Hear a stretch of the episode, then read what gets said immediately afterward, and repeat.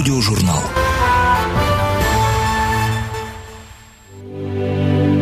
Он уважал Христофора Колумба, а его обвиняли в том, что он присвоил себе его славу.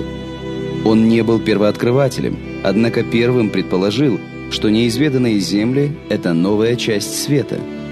Он обладал литературным даром, но его эпистолярное наследие занимает всего 32 страницы. Тем не менее, этого хватило, чтобы новый материк назвали именем Америго Веспуччи.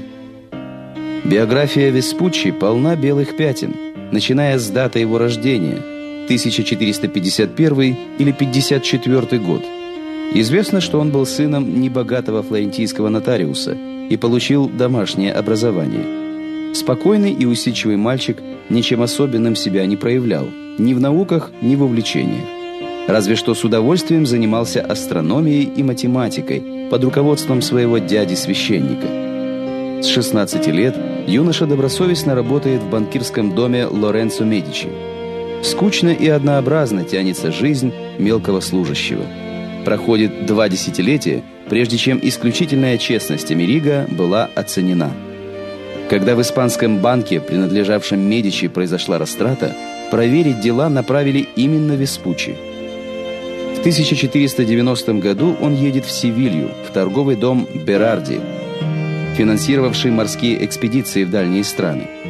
По дороге в Пизе Веспуччи покупает за 130 дукатов старую навигационную карту Средиземного моря. Затем он сам научится картографии, освоит навигацию и устройство кораблей. После смерти Берарди Америго переходит на испанскую морскую службу. В 1493 году Веспуччи знакомится с Колумбом и помогает снаряжать его вторую и третью экспедиции, а через шесть лет сам Америго неожиданно отправляется в плавание с бывшим соратником Колумба Алонсо Охедой. Что заставило Америго сменить размеренную жизнь на рискованное путешествие, неизвестно. По одной версии отсутствие денег. Скопить состояние честным путем он не смог, а прибрать к рукам чужие деньги, которые проходили через его руки, не посмел. По другой версии, за 30 лет преданной службы Америго стал богатым и уважаемым финансистом – но успех предприятий Колумба разбудил в нем авантюрную жилку. Вложив немалую часть своих собственных сбережений в экспедицию, он собирается открывать новые земли. В любом случае, в 1499 году Веспуччи отправляется в свое первое плавание. Скорее всего, он выполняет обязанности штурмана, хотя по другим данным командует кораблем. Америго исследует океан и природу суши – наблюдает жизнь народов побережья Южной Америки. И хотя поход не принес Веспуччи денег, он приобрел неоценимый опыт морехода. 50-летний Веспуччи еще дважды отправляется в плавание в 1501 и в 1503 годах. На этот раз под португальским флагом. В 1502 удобную бухту на бразильском побережье моряки назвали Рио-де-Жанейро, река Января, так как обнаружили ее 1 января.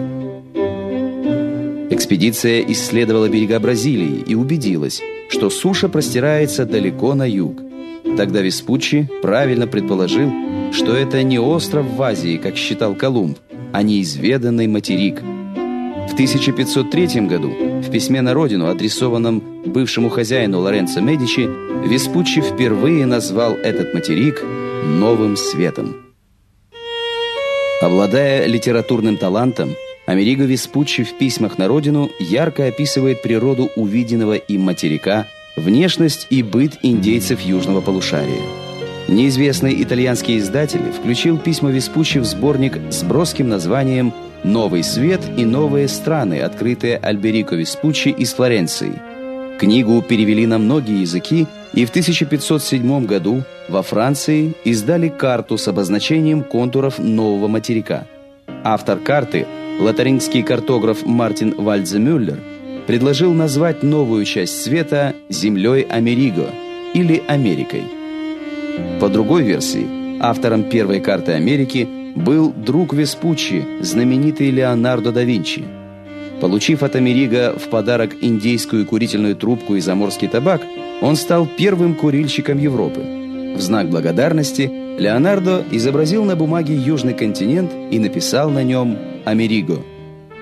Знал ли Веспуччи о своей славе первооткрывателя, неизвестно. Устав от утомительных плаваний, Америго в 1505 году вновь переезжает в Испанию и, наконец-то, женится. Через три года его назначают главным штурманом страны. Он становится почтенным королевским чиновником, составляет карты по материалам испанских экспедиций, докладывает правительству о новых географических открытиях. Он умер в 1512 году, тихо и незаметно. Всего несколько человек шли за его гробом. Позже в Севилью перенесут и останки Колумба. В глазах нескольких поколений они станут врагами.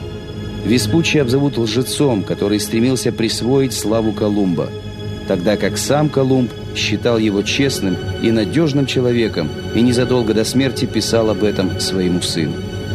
Колумб открыл Америку, но не знал этого.